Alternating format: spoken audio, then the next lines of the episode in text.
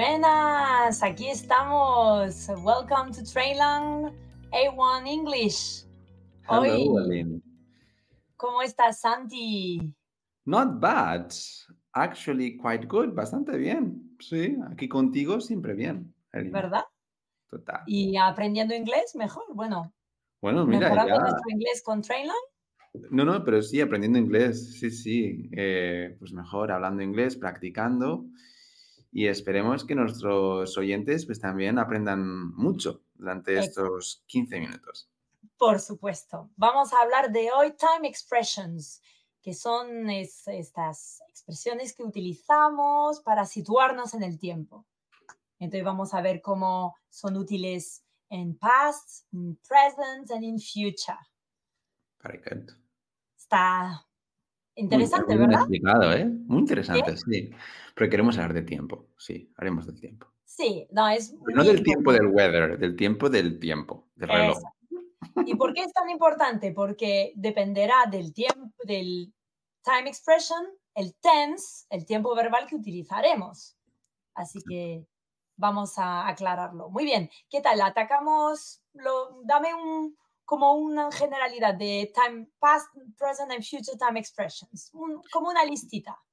Bueno, em, so there are expressions, hay frases, expresiones que son que usaremos siempre en el pasado, unas en el presente y otras en el futuro. Por ejemplo, una muy obvia y muy común es today, ¿no? Today es hoy y lo usaremos today para presente. Ya sabes cómo sería en pasado. En pasado sería yesterday, que es Ujú. ayer, y en futuro sería mañana, tomorrow. Así que cuando hablamos de pasado, yesterday, hoy, today y mañana Mm. en el futuro, tomorrow. Muy bien.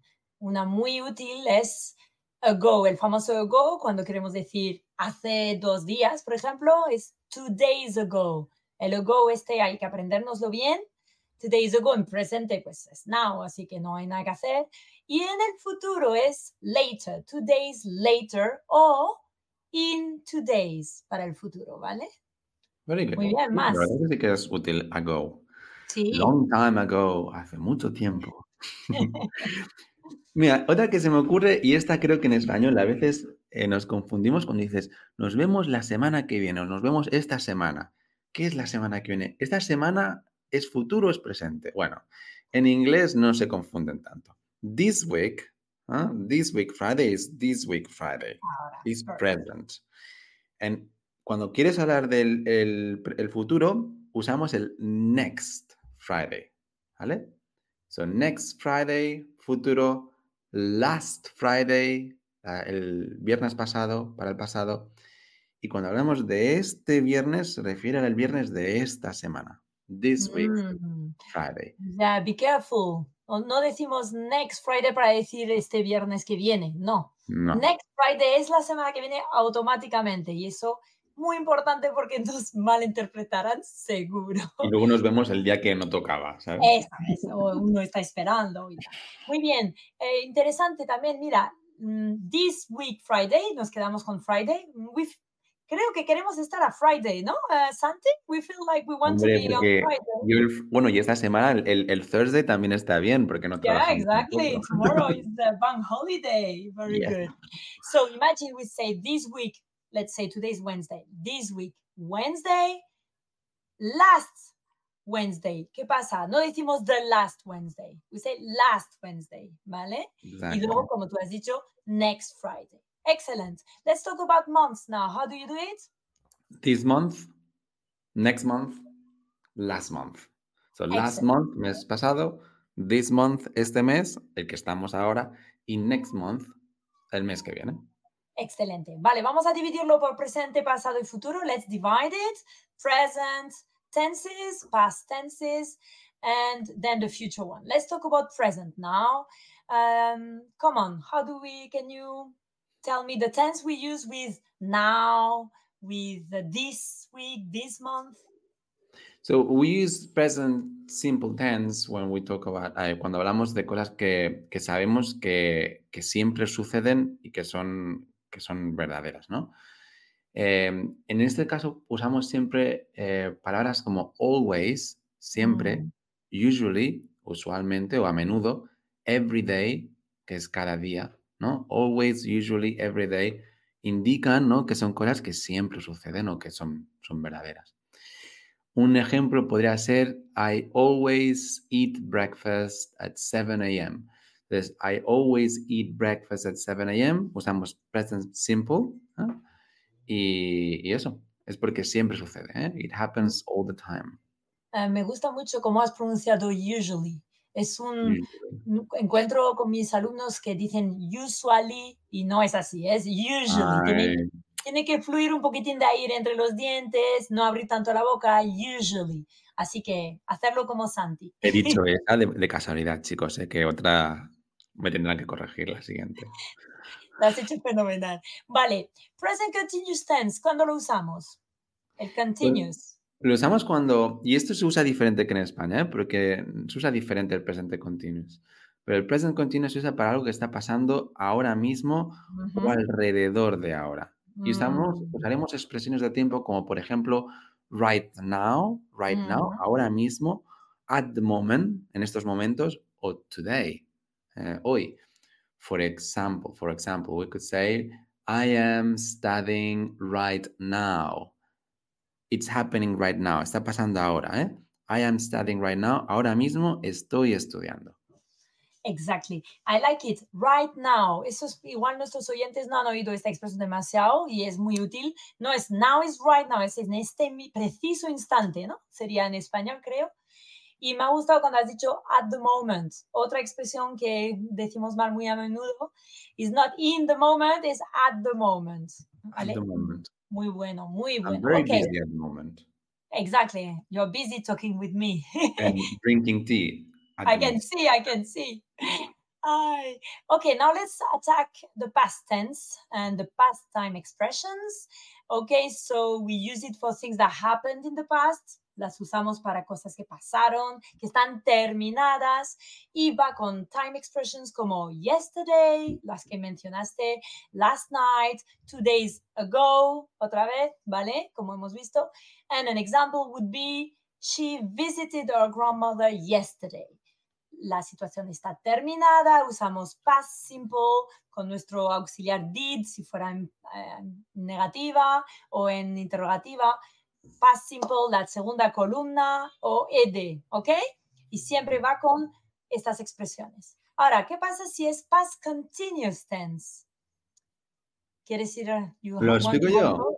Bueno, Sí. me encanta explicar el past continuous tense. Porque es como el present continuous, pero en el pasado, ¿no? Es algo que estaba pasando en el pasado. Entonces, es una acción en curso, pero no está sucediendo ahora mismo, sino pasó antes.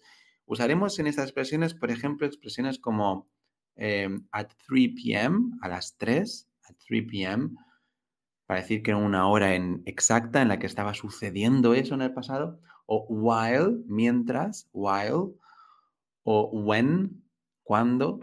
Lo que queremos destacar con esas expresiones es algo que está sucediendo específicamente en un momento concreto del tiempo. Por ejemplo, una expresión. They were playing soccer when it started raining. They were playing soccer when it started raining.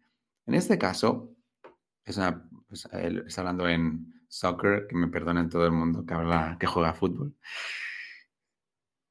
En el, en el momento en el que started raining, por eso usamos la expresión when, cuando empezó a llover, when it started raining, we were playing soccer. Estábamos jugando a fútbol. Recuerdo eh, brevemente, el past continuous es con el verbo to be y el bien. gerundio. Y es Fantástico. como el presente continuo, pero en el pasado. Muy bien. Muy importante en español, el equivalente sería el, el pretérito imperfecto, que es para describir una, un contexto, ¿no? Es yo comía cuando me llamó, eh, yo estaba bailando cuando fuiste a por una bebida. Muy importante porque hay que diferenciarlo con el past eh, simple, ¿no? Que es algo concreto y acabado. Eh, enfatiza el tiempo. Eh, vi una vez una explicación que me gustó y es como si fuera, imagínate un cuadro, ¿no? Y entonces en el cuadro está el background, que es lo que es el contexto de el, entorno, el decorado, y eso sería el past continuous. Y luego lo que pasa enfrente o lo que pasó es el past simple, que es lo que es el, el plano, primer plano, ¿no? Wow, qué metafórico, esta ¿eh? idea ayuda mucho, porque cuando usamos while, when, cuando eso ocurría, y es ahí cuando ya metes el simple. Muy bien. I was having a shower when you called, ¿no?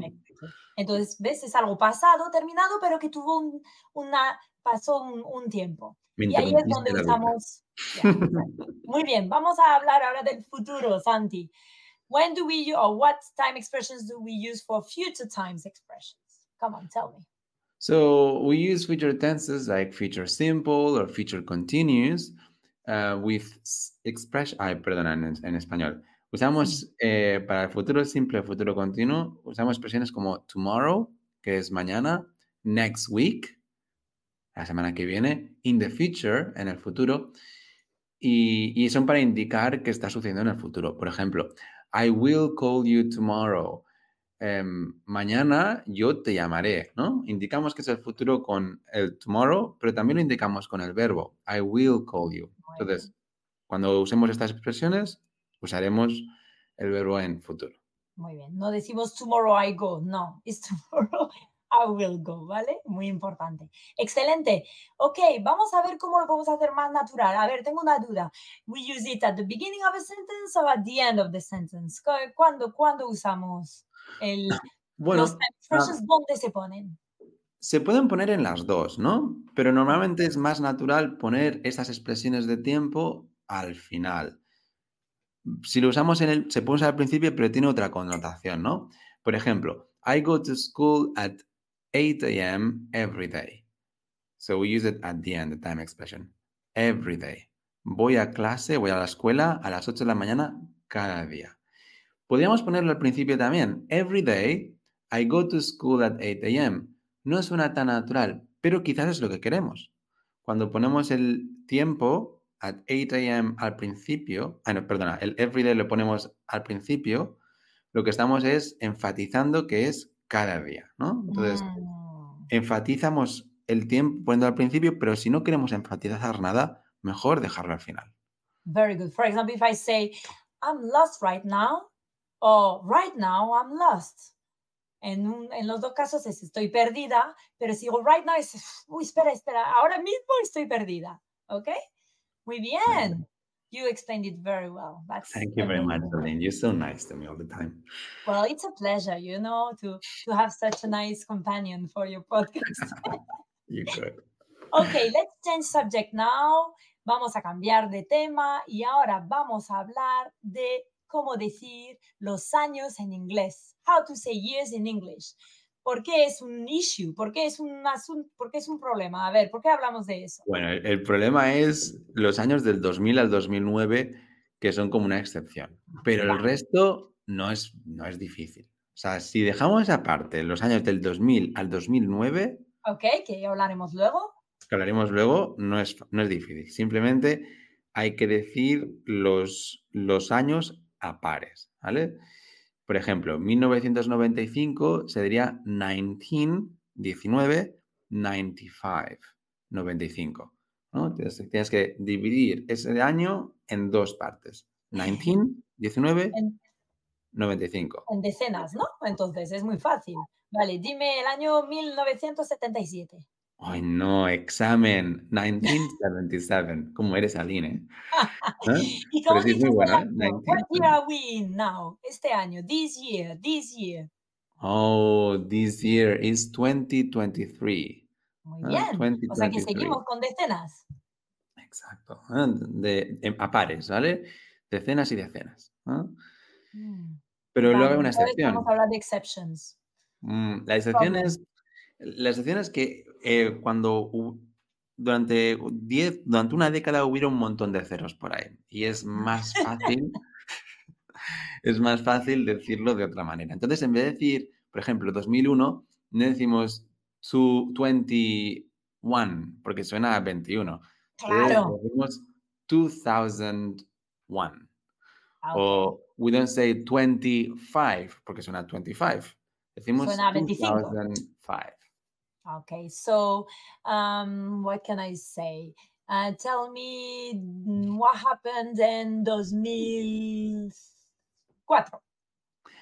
Oh, what happened in 2004? Hmm, I remember. I don't remember. where actually. were you? ¿Dónde estabas in Yo creo que estaba en 2004? España, ¿eh? 2004. Sí, estaba en Ah, España. very good. Ok, so vamos a repasar. Si tengo cualquier año antes o después de, antes de 2000 y después de 2010, vamos, 2009, puedo usar mi sistema de dos decenas, ¿yes?